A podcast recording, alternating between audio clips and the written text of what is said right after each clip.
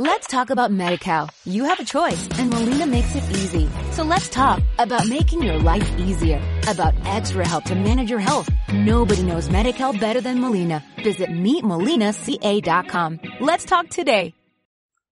Hola a todos, soy Mike Les traigo este podcast de personajes LGBTQ. ¿Qué hizo? ¿Qué aportó? ¿O simplemente qué fue de su vida? Y como no nos podemos revivir, yo, Mike interpretaré al difunto todo basado en hechos reales. Además, traeré en cada episodio a un invitado especial, que seguro querrá aportar algo, dar un consejo o tal vez disparar alguna duda. ¡Qué nervios! Juntos viajaremos en el tiempo para traerles al presente a este personaje histórico. Si la duda es ¿desde cuándo somos? Te sorprenderá que siempre hemos sido.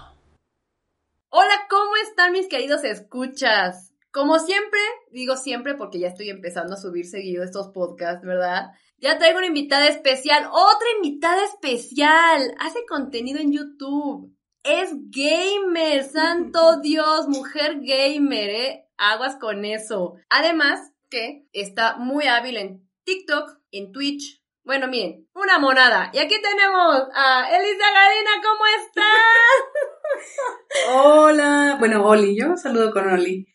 ¿Cómo están? No, yo estoy entre nerviosa y emocionada por estar en este podcast el día de hoy.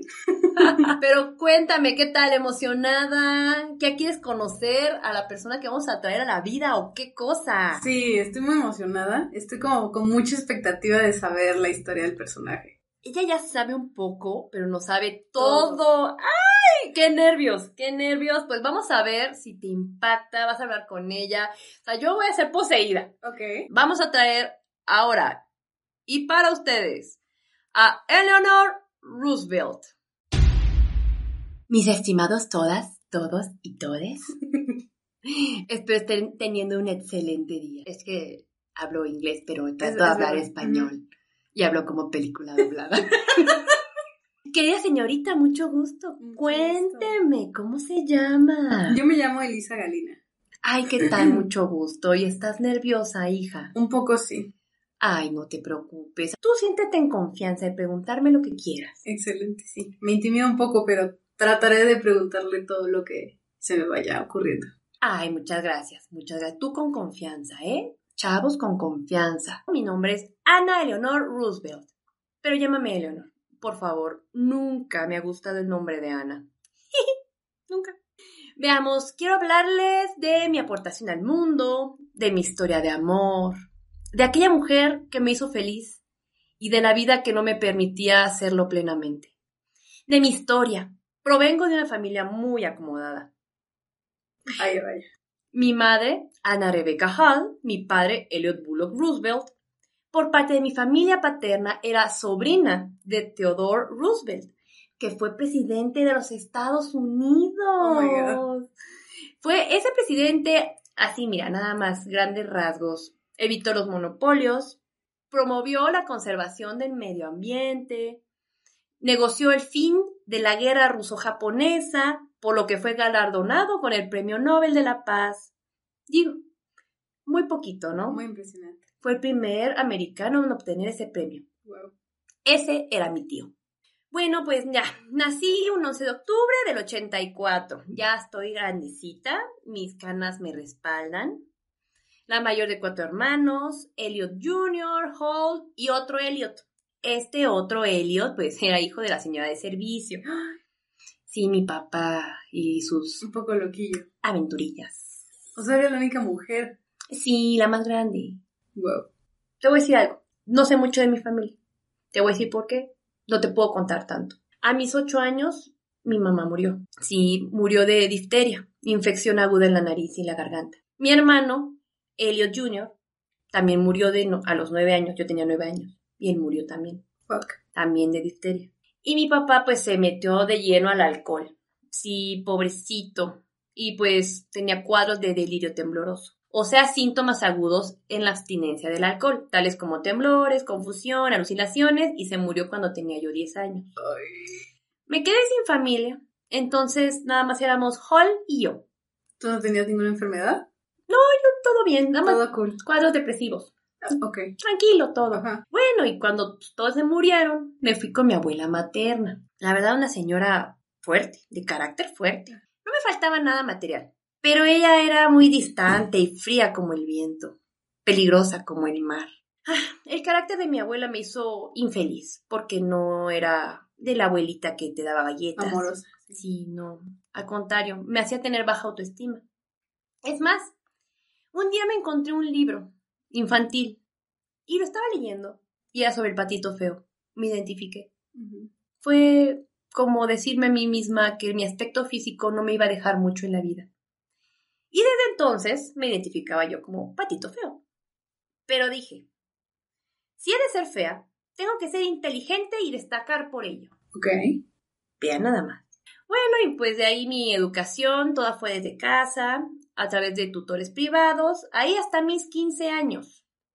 ¿Y eso no era aburrido? Sí, pero me hacía de niña de sociedad. Toda una lady. Es que cuando vives con gente adinerada, eso te dicen que la comida, el cubierto, Ajá. y que el señor que viene y te enseña a leer libros. Eh, te acostumbras, te acostumbras. Una vida de ricos. Porque era rica, ¿sí te dije? Sí. Bueno, justo a esta edad mi tía, Anna Roosevelt, insistió a mi abuela en mandarme a estudiar a Allenswood, un internado de señoritas en Wimbledon, una ciudad en Londres. O sea, yo, London. Lo, ajá. Lo más top. En perra. Perdón. Ay, ay, es que la edad, pues, ya soy bien senil y luego le aprendo a los jóvenes. Ajá, sí. Era un instintu- instituto. La edad también entorpece la lengua. ya sé, hija, ya sé. Era un instituto de solo señoritas. Ahí comencé a ser feliz. La directora Mari Subestre me trataba muy bien. Te diste un putazo. Deberían de ver esta niña. Se pegó y se aguantó el golpe. Soy muy tonta, lo siento. Como toda una lady. Así se aguantan los golpes. Bueno, me inquietaba. me. Que era muy feliz. Ah, sí, yo muy feliz. Ajá. Empecé a encontrar mi autoestima porque María Subestre me hacía de buen carácter. Un carácter más ambicioso. Un carácter más fuerte ante la sociedad, con más presencia, vaya. Ok. Además que mis compañeras me aceptaban y me querían. Pero en 1902, a mis 18 añitos, mi abuela mandó por mí para hacer mi debut social. Y dirás que es un debut social. Bueno, es una fiesta de presentación. Algo así como los 15 años aquí en México. Ajá. Nada más que sin el padrino borracho. Y sin la vuelta al ángel de independencia en una joven. ¡Qué ridícula! ¡Ay, no es cierto! ¡Bien padre! Uy, voten por mí. Ah, no, ya no. Bueno, fue horrible. Yo ya no conocía a nadie en Nueva York. Ah, porque yo soy de Nueva York. No sé si te dije. No. Ay, soy de Nueva York. Disculpa. Llevaba tres años fuera del país. O sea, imagínate, no conocía a nadie. ¿Qué hacía yo en esa fiesta? Nada. Nada. Pues yo nada más calladita y saludando. Calladita y saludando. A una hora de desconocidos. Y en esta presentación, mi primo lejano, Franklin Roosevelt, de 22 años de edad, empezó a hacerme la plática. Nos agradamos. Yo creo que sí me veía muy aburrida en la fiesta. Pues al año siguiente me propuso matrimonio. Pero no era tu. ¡Ah, ¡Tu primo! Seguro que eres de Nueva York y no de Monterrey. Es cierto, es cierto. Es broma, Monterrey. bueno, no, la verdad, hay que ser sinceros.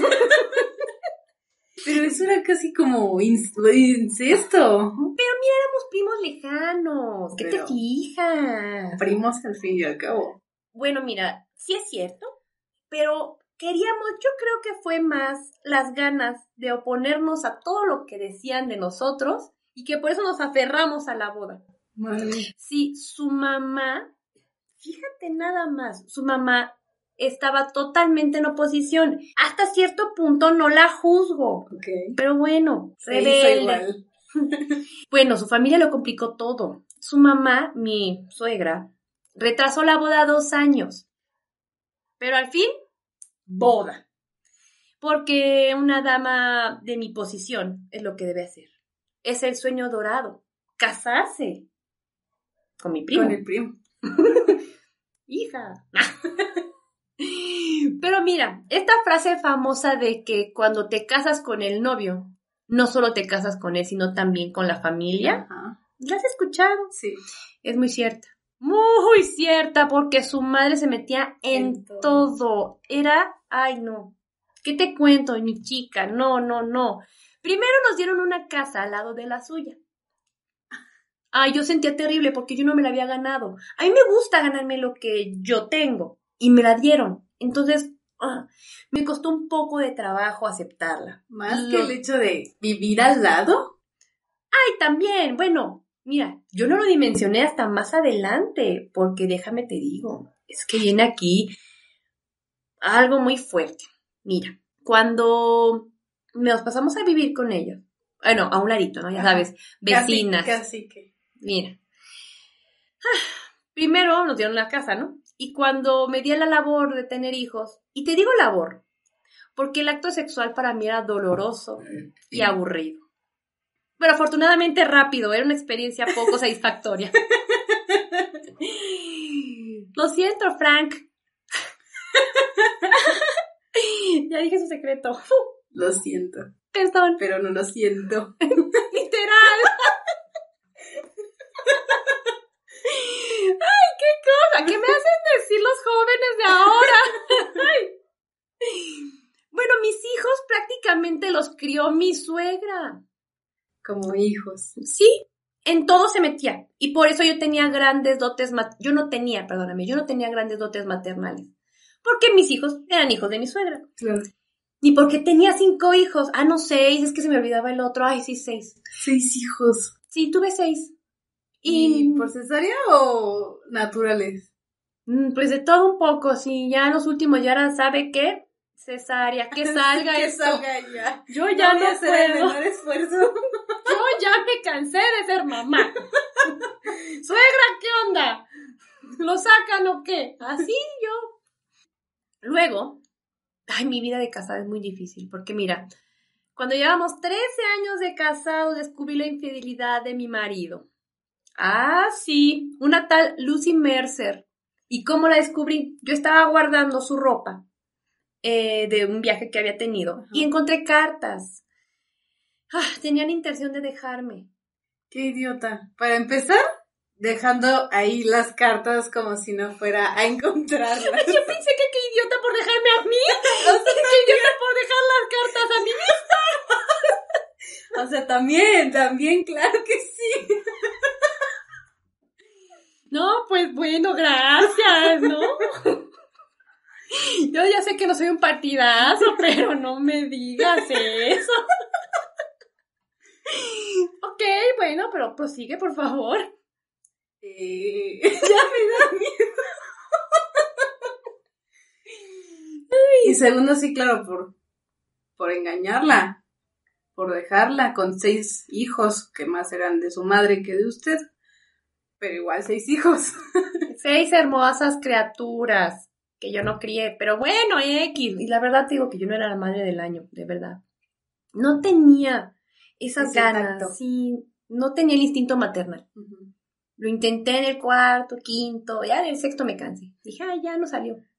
Ni modo. La resignación. Así es.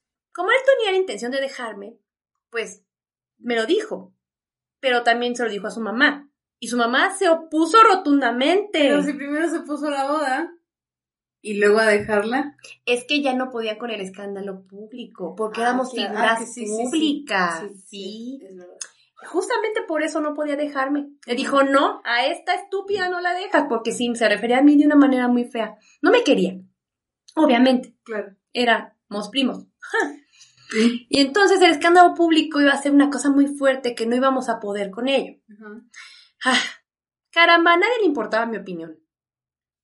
Es Recorcho. que debe ser un poco difícil también vivir en ese, ese- en un medio tan público que al final las emociones o los sentimientos u opiniones como que son inválidas porque al final es lo que se tiene que hacer ver ante la sociedad a la que representan. Toda la razón, yo era solo un adorno. Era real. Y mi carácter introvertido no ayudaba mucho para mi expresión. Su madre tenía el control de todo, hasta de mi vida. Así que mi consejo en este punto es Cuidado con las suegras metiches. O no se casen. O no se casen. es que dinero. Ah, no es cierto. bueno, tú ya tenías dinero desde antes de Sí, casarte. es que mira, a mí me dijeron que me tenía que casar en algún punto porque era lo bien hacer. Ajá, Si yo no me casaba era la quedada. claro. Y a los 18 años ya tenía que buscar marido. Claro. Y pues se presentó el primo. Y como nadie se fijaba en mí y él me decía cosas bonitas, también por ahí me llegó. Ujú, Endulzando el oído. Baja autoestima. Yo nada más digo. Sí. Bueno, pues desde ese instante solo éramos pareja política. Y en ese momento no pensaba en que eso fuera a afectarme. Mi vida tan fea. Pues ya. Es más, con el paso del tiempo hasta me gané a mi suegra. Te voy a decir por qué. Salvé a su hijo de una parálisis total, ya que lo diagnosticaron con polio. El polio es una enfermedad infecciosa que afecta al sistema nervioso. Ok. Y me volví enfermera de mi marido. Así. de. Ay, ya sabes, yo una vida bien bonita. Sí. Hasta ahí, uy. Evitaba a toda costa que la, que la prensa se percatara de su estado. Es más, no dejábamos que to- le tomaran foto a la silla de ruedas. Ajá. Ahí teníamos tácticas para hacer que no, no, se viera. pareciera. Exacto. Ay, estaba recordando. Y ahora que lo pienso, éramos políticamente pareja. Tanto que yo sabía que cuando no estaba con Lucy, estaba con Missy. Lehan, su secretaria privada. O sea, ¿tuvo dos? Sí, y la, la segunda es casi su segunda esposa. Y ya sabía todo. Sí. Ah, me caía bien. Franklin. Qué cabrón. Sí, era un mal nacido, pero mira, yo tenía que quedar bien ante el mundo. Así me enseñaron y así tenía que ser. Ahora bien, tuve un despertar lésbico. ¡No! Sí. ¡Ay, Dios mío! Fangirleando ahora. Para mí fue una experiencia religiosa. No, de verdad, no lo entendí hasta tiempo después, pero fíjate, en 1930, a mis 43 años, ya grandecita, Ajá. ya joven, forjé una amistad con una mujer muy bonita, Amelia Mary Earhart. Ay, tiene bonito nombre. Y era muy bonita, muy bonita, de verdad. Si la buscan ahí a Amelia Mary Earhart, es muy bonita. ¿Cómo era? Era alta, ojo de color, bien parecida, podía pasar por una modelo. Guau. De hecho, la buscaban para ser modelo. Y eso no es todo. Esta mujer es. Ella era aviadora. Y me gustaba aprender sobre sus hazañas en el cielo. Ella era una mujer aviadora muy reconocida. Tanta fue la impresión que eso me causó que hasta busque yo permiso para aviar. Wow. De verdad, yo quería volar como ella. O Bueno. con ella. Sí. Mm. Ay, ya sé. Pero primero debía tomar unas cuantas clases. Ah, pero, como era de esperarse, mi esposo lo prohibió. Por las apariencias. Pero ¿qué le importaba si ya tenía dos ahí? Tenía que seguir siendo la muñeca, la que llevaba y que era toda perfección y no podía hacer ese tipo de actividades poco féminas. Bueno, pero imagino que también era difícil por la época. Sí. Mm. Aunque te voy a decir, Amelia, ay, no sabes, qué gran mujer, qué gran mujer. ¿En que me quedé así, mi Amelia ado- adorada? Ajá, es que ya estoy viejita. Sí, no, se no me cae mi dentadura. No sé qué Aquí me- se la agarró. Ah, la voy a escupir en la mano a ver si es cierto. Mi hermoso esposo, ya sabes, me lo prohibió. Y así fue como me quedé con las ganas. Pero seguí escribiéndome con ella Mm. y teniendo una amistad con Amelia. La admiraba mucho. Hasta que un día, mi gran amiga decidió realizar un desafío personal. Mira, tanto le gustaba el cielo que quiso hacer una vuelta al mundo volando. Sí, la primera mujer que quiso hacer eso. Wow. Pero por desgracia desapareció. No sé qué habrá pasado con ella. Muchos dicen que naufragó, pero pues quién sabe, nadie sabe qué pasó. O sea, nunca, o sea, se mu- murió. Pues se murió o se perdió en el Triángulo de las Bermudas. No lo descarto. ¿Nunca encontraron su cuerpo? No, O sea, ¿y nunca hubo nada? No. ¿Ni un besito? Ni un solo besito. No mames. Es que yo nada más sabía que me caía muy bien, que teníamos una relación bonita. Y además ella tenía marido. ¿Tú también? Ah, sí, cierto. me olvidaba. Ay, Frank. Frankcito. Pues llegué a echarla mucho de menos. Qué triste. Sí, ahí cuando puedas ver su historia. Amelia, te extraño. Oh.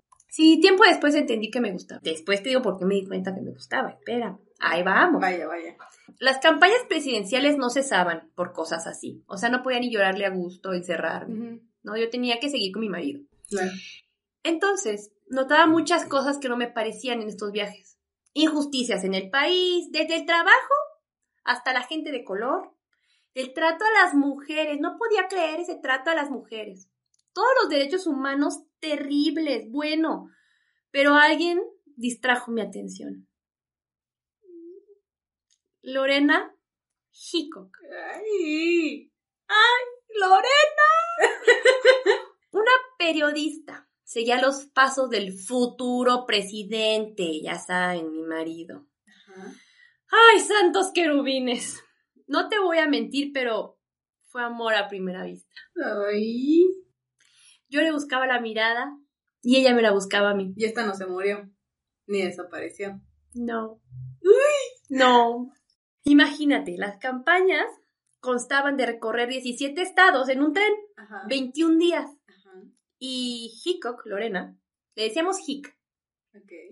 estaría ahí. En todo. No, me emociona recordarla porque fue mi gran amor. Ay, qué bonito. Pues sí, yo la veía y me causaba cierta intriga.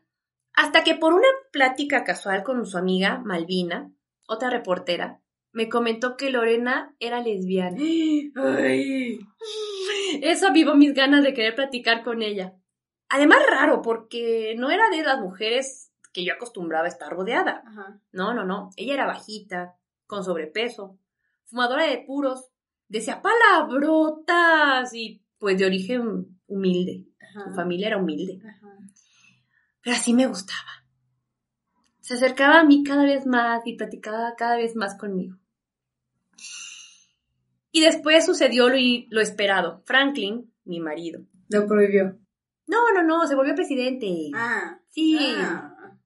sí, Hick seguía conmigo. Ah. Me seguía de cerca, muy de cerca. Comenzó a dedicar sus artículos no a mi esposo, sino a mí. Decía que yo era la cabeza detrás del hombre. Y entonces tenemos más tiempo juntas. Ay, no, me encanta. Chifeo. Ser la primera dama me daba la apertura de poder realizar lo que yo quería, que era mi momento de hacer algo por mis inquietudes sobre el país, sobre todo por las injusticias que ahora me habían convertido en la primera dama. Y yo no quería ser de esas mujeres de uso, porque te voy a decir algo, las primeras damas antes que yo solamente eran la cara bonita y no voy a alardear sobre mi persona, no me gusta, pero yo fui la primera que no lo hizo. Yo no solamente fui la cara, yo traté de hacer algo por la gente. Bueno, ahora, ¿sí te conté la aviadora? Sí, Pues nunca apareció, pero pero ya está. cuando estaba con Hick, hablando con Hick, me daba cuenta que Amelia había sido realmente un gusto, pues, homosexual. Ajá. Uy. Ay, es que me da mucho nervio hablar de Hick. Ya me había rodeado de mujeres que se hacían visibles, ¿no? Amelia, ahora Hick, que es una gran periodista. Fue una gran periodista. Ahora yo debía de ser algo bueno por mi país, ya te lo decía. Nos hicimos muy cercanas, Hick y yo. Hasta que un buen día nos declaramos todo lo que sentíamos. Y el amor correspondido aparte, me encanta. Es que nos queríamos y nos amábamos desde el principio, desde el día. ¡Ay! Uy. ¡Claro! Yo ya sabía que quería conmigo y pues no iba a perder la oportunidad. Ajá. O sea, ¿mi marido qué? Pues ya para qué. Pues sí. Así que para tenerla cerca de mí, le dimos un lugar en la Casa Blanca. Pero, o sea, ¿sabía tu esposo de, de esa relación? ¡Claro! Ah. Esto claramente no podía suceder sin su consentimiento. O sea, Ay, Dios de mi vida, qué horror. Mira, evidentemente sabía todo. Así que él veía a sus amantes y yo veía a Hick. Nuestro matrimonio, como lo mencioné, era mero acuerdo para simular la familia perfecta. O sea, no. O sea, ¿nunca salió a los medios? O sea, nunca se, o sea, lo ocultaban tan bien. Sí. Y no, de hecho, en algún punto empezaron como a sospechar de Hick y de mí. Pero yo siempre tenía las palabras correctas para evadir o darle hincapié a que sí estaba totalmente a favor de la gente homosexual, pero no podía decir nada de mi relación con ella. Mm. Mientras tanto, con mi poder como primera dama, impulsé la creación de programas sociales de apoyo a los más desfavorecidos, además de ser una fiel defensora de los derechos de la comunidad afroamericana y de la clase obrera. Esa gente necesitaba que alguien nos apoyara. Nadie nos apoyaba. Qué triste. También abogué mucho por el derecho a la defensa de la mujer, con la igualdad de voto y pago de salario y prestaciones igualitarias. Todo esto porque yo quería hacer un cambio. Un cambio. Y ser algo más que solamente la cara bonita que siempre me habían hecho ser. Por fin estaba haciendo lo que realmente era mi propósito en la vida. Ayudar a quien justamente había sido tratado. Además, lo más importante, tenía a Hika a mi lado. Mm. Las navidades para mí se volvieron mejores porque las pasaba con ella. Y a veces, cuando necesitábamos, pues, un respiro, nos íbamos de viaje juntas. O sea, ¿y eso nadie lo veía? No. Oh my God. Teníamos todo muy bien cubierto. Eh, reportera ella, yo una figura ah, pública. Hacemos un buen match. Un buen equipo. Sí. También había ocasiones donde por tanto trabajo no podíamos vernos. Pero eso no impedía que se hiciera pues presente. La extrañaba y pensaba en ella. Le mandaba cartas, expresándole que me hacía falta sus abrazos que su presencia era necesaria para robarme una sonrisa. Y ella era tan romántica también. Siempre me contestaba diciéndome que sentía lo mismo y firmaba todas sus cartas con un Jay Tamei and Jay te adore. No. Perdóname si mi francés no es bueno. Muy francés, sí. No pasa con los años. Y ya se olvida uno. ¿Quién soy? ¿A dónde voy? ¿De dónde vengo? ¿De dónde vengo? ¡Ay, del cielo! ¡Claro! ¡Ay, tupia! Ella y yo esperábamos a que terminara la presidencia de Franklin para poder separar, separarme yo de él y que pudiéramos pues estar juntos. Ya se podía. O sea, ya terminó la presidencia, ¿tú ya podías ser libre? Sí, tenía planeado dejarlo. Sí, la verdad sí. Pero no podemos empezar nuestro amor. Porque también en esos tiempos se penaba con la cárcel si te veían con una persona de tu mismo sexo. O sea, sí teníamos complicaciones. Bastantes, sí. Pero bueno, él fue reelegido más de una vez. Y su legado se extendía. Y no contábamos con que yo crecería tanto. Y eso provocaba que hasta yo necesitara la discreción. Sí, a mi Hick ya no le parecía ya le costaba mucho aceptarlo y yo realmente estaba muy involucrada con los derechos humanitarios. Y estaba en proceso de entrar a la Asamblea General de las Naciones Unidas. Ella realmente me amaba y soportó hasta donde pudo hacerlo. Mi esposo murió en 1946.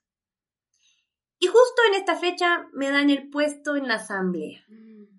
Se muere él, yo obtengo un puesto Fui la primera mujer en ocupar este puesto. Wow, súper importante. Sí. Y un año más tarde me convertí en la presidenta de la Comisión de los Derechos Humanos. Wow. Y poder redactar la Declaración Universal de los Derechos Humanos. La declaración establece por primera vez los derechos humanos fundamentales que deben proteger en el mundo a las personas. Y pues vaya, ha sido traducido a más de 500 idiomas. Sabrás que tuve que estar ahí. Y tuve que vivir en Ginebra un par de años para poder hacerlo. Ok. Y, y ella ya no pudo estar conmigo. Mm. Mi gran amor tuvo que quedarse y ser feliz con otra mujer. Ay, no, qué sad. Yo no podía ofrecerle nada. Mm. Aguantó lo que pudo aguantar y siempre se lo agradeceré. Era mucho trabajo y Hick ya no pudo con tanta presión, desde los rumores y ocultar las apariencias como constante ausencia. Muy difícil. Además, también eran tiempos difíciles y no podíamos mostrar nuestro amor. En esos tiempos todo era complejo y yo tenía muchos, pues muchas Mucha metas. responsabilidad también. Sí. Ah, así que ella se fue y comenzó a hacer su vida con alguien más y yo, pues morí en 1962. ¿Ya no tuviste ningún romance ni nada? No, Solo el trabajo. sí. Pero bueno, fue muy importante. Era el amor o la gente. Bueno, morí a mis 78 años de insuficiencia cardíaca. Mi hija estuvo a mi lado también y Lorena también lo estuvo. Estuvo cuando yo me fui. Y nuestro amor duró por siempre. Ay, qué bonito, pero qué triste, pero qué bonito, pero ay. Ella fue el amor de mi vida. ¿Sabías que intercambiamos 3.300 cartas? Un montón. Mi hick me cuidaba tanto y tenía tanto miedo también de la sociedad que nos- no nos hicieran daño. Que esas cartas las guardó y después las entregó a un periódico y les dijo, 10 años después de mi muerte, quiero que estas cartas salgan a la luz. Y por eso nuestro romance salió a la luz. ¡Ah!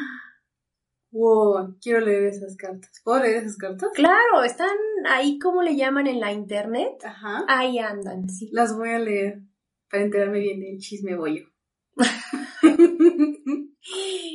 ¡Qué metiche tú! ¿Quién no viera? ¿Quién viera la señorita aquí Elisa con todo y todo? Bueno, pues ya, esa es mi historia. Me consideran la primer mujer de Estados Unidos, primera dama lesbiana. Upsi. Eso es súper bueno, es muy importante. Bueno, yo no conocía tanto de usted y me siento como, ya no intimidada, ya me siento en confianza ahora sí, pero también me siento honrada de conocer a un personaje como usted y el que me hayan invitado para saber más de su historia. Ay, muchas gracias. Y la verdad que bueno que te lleves algo bueno. Yo lo que te puedo decir es que mi actitud espero que le funcione a otras mujeres Claro. a seguir adelante, seguir sus sueños y encontrar su propósito en la vida. El mío era ayudar.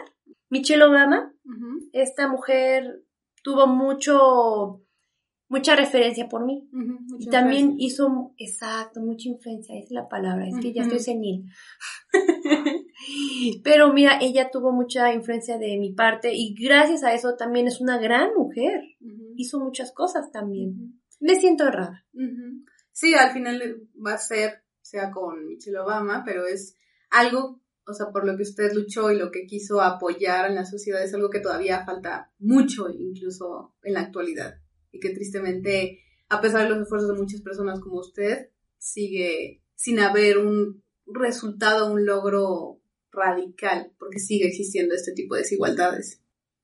Así es, es muy triste, pero por lo menos ahora no te llevan a la cárcel si te ven con tu pareja. Ah, sí. En mis tiempos sí. No, ahora ya no, gracias a Rao. ¿Quién es Raúl?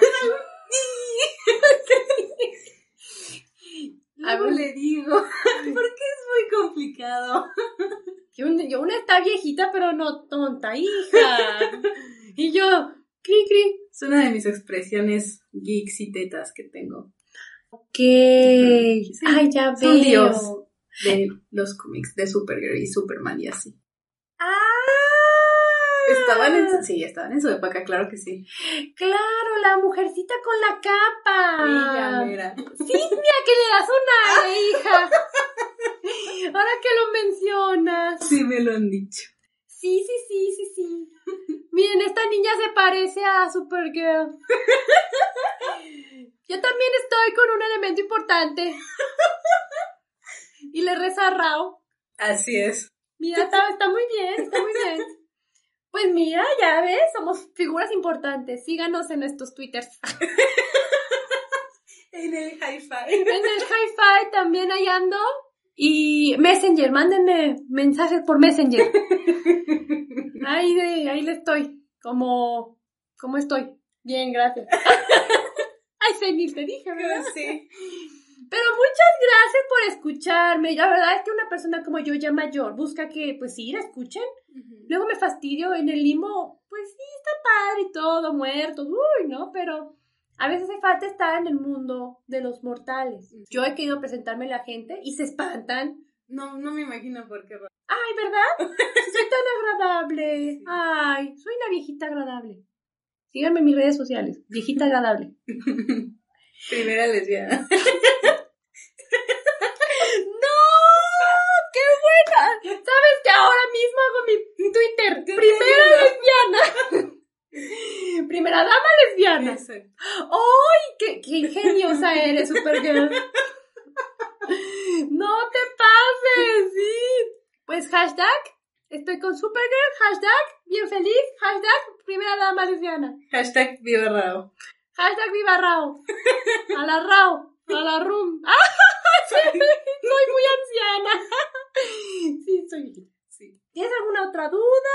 No, creo que nada más tengo la curiosidad de leer las cartas. Ay, qué chismosita, ¿eh? Ay, Hay porno ahí. ¡Ay! Es que me abrazaba bien padre. Eran de esos abrazos Me fuertes. imagino. Vibraba mi vida. Sí. Ay, Dios mío, qué cosas. Ya estoy. Hace calor ya. Ay, hace calor. Me dijeron que el calor de Afrodita pasaba por aquí. Vean el podcast anterior, el calor de Afrodita. Mm. O anterior. Ah, ya no sé. pues bueno, muchísimas gracias. Te dejo con Maitsop, que pues me prestó su cuerpo, ¿verdad? Y una voz medio extraña, porque yo no hablo así, pero es lo mejor que ¿Qué pude hacer con su cuerpo. De eso a nada. Ay, sí es cierto. Fue un gusto conocerla.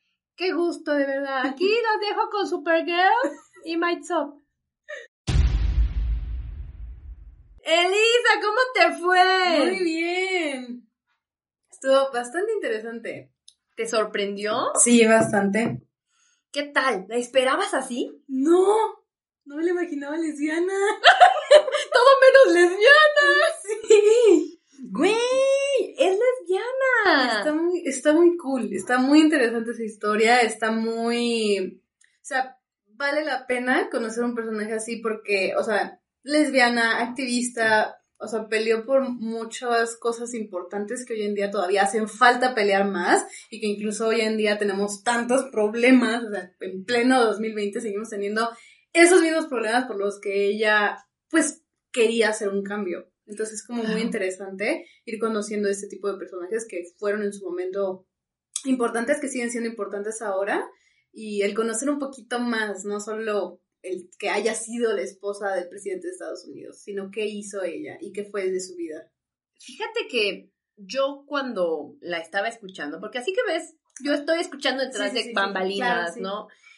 Yo no me imaginaba, efectivamente, como tú lo dices, que fuera lesbiana. Y además que haya tenido que luchar a tal grado que tenga que dejar su amor Claro. de lado. O sea, 30 años con Hick. Al final fueron unos años bonitos, ¿no? Sí, al porque final pasaba tuvo días. una vida muy infeliz y siento que eso podría haber sido como uno de los momentos, si no es que el momento más feliz de su vida. Bueno, además de realizarse personalmente Sí, claro. y laboralmente, pero al final fue una historia que merecía, ¿no? Lo que buscaba, más allá de la política, más allá del matrimonio fallido que tuvo con este pendejo que le engañó dos veces y así. Ese pendejo que le engañó. No importa que haya sido presidente. de ¡Maldito bastardo! pues sí, yo, si se hubiera quedado su vida cuando tiene hijos y hasta ahí, o sea, si su marido no hubiera sido presidente, no hubiera pasado lo que tanto desarrolló. Claro, ¿a dónde llegó? No pierdan la esperanza porque ella todavía a sus 43 años conoció a su verdadero amor. Todo lo demás se la llevó teniendo un pésimo sexo, hay que decirlo. Pobre. Pobre. Se Una la- relación horrible. con- desde con su Ajá, La familia. muerte de sus familiares. Luego la, la abu- abuela. Sí, abuela. Abuela toda fea. Súper sí. Toda fría. Ajá. Y después viene la suegra. O y sea, luego casarse con el primo. Eso es como, ay, eso también estuvo bien creepy. no supero que se haya casado con el primo. No, No. Y ahora sí tuvieron seis hijos. qué difícil. Ay, no, no, Y no. con un pésimo sexo. Ay, perdón, pero es que sí es muy triste. Sí. Pero después llega esta mujer. Ahí es cuando da un vuelto a su vida. Y no solamente en lo personal, sino también en lo profesional. Llegar a ser tanto. Y sí, sacrificar un poco de su amor por la gente. Digo, tal vez se puede excusar un poco de que haya sido, pues, mala madre. Yo creo que... Lo hizo bien. Sí, no es una historia tan, tan infeliz. Oh, pues bueno, pues muchísimas gracias. Qué bueno que te gustó, qué bueno que los disfrutaste, qué bueno que te llevaste algo. ¿Te llevaste algo? Sí. Ahora sé más, sí. Ahora sé, sé muchas cosas. Sé muchas cosas. Que Franklin es un pendejo. Y que hay cartas bollo por ahí en Google. Sí. Y no solamente de ella, de Safo de Lesbos también. Ay. Ay, no. El chisme está buenísimo. El chisme está. Uy, uy. Nada más las de Safo las quemaron, pero ese es otro capítulo. Sí. Sí, sí, sí. Ya verás. Muchas gracias por estar aquí, Elisa. Por favor, síguela en todas sus redes sociales. ¿Por dónde andas? Cuéntanos. Estoy en YouTube, en Twitch, en Twitter, TikTok, Instagram, todas las redes en sí. Me pueden encontrar como Elisa Galina, es muy fácil, no hay pierde, aparezco en todas igual.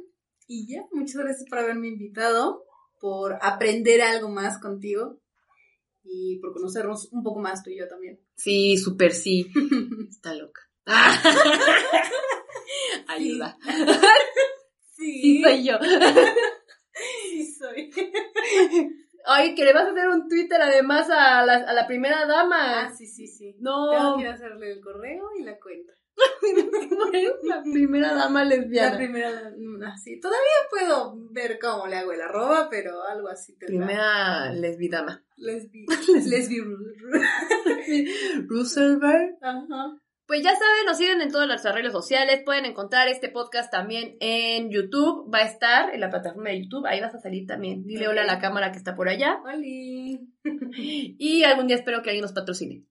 Ojalá. Ay, Dios quiera. Ay, que sea M&M's. No, mejor no, porque voy a engordar. Pues muchas gracias por escucharnos. Les mando un besote, un abrazote. Así me despido yo siempre. Eh, y ya. Muchas gracias por estar aquí.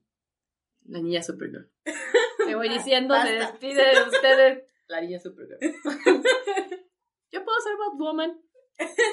Ándale, sí. ¡Ay, sí! ¡Acepto! ¡Uh! ¡Nos vamos! ¡Cuídense! Bye. ¡Chao! Let's talk about MediCal. You have a choice and Molina makes it easy. So let's talk about making your life easier, about extra help to manage your health. Nobody knows MediCal better than Molina. Visit meetmolinaca.com. Let's talk today.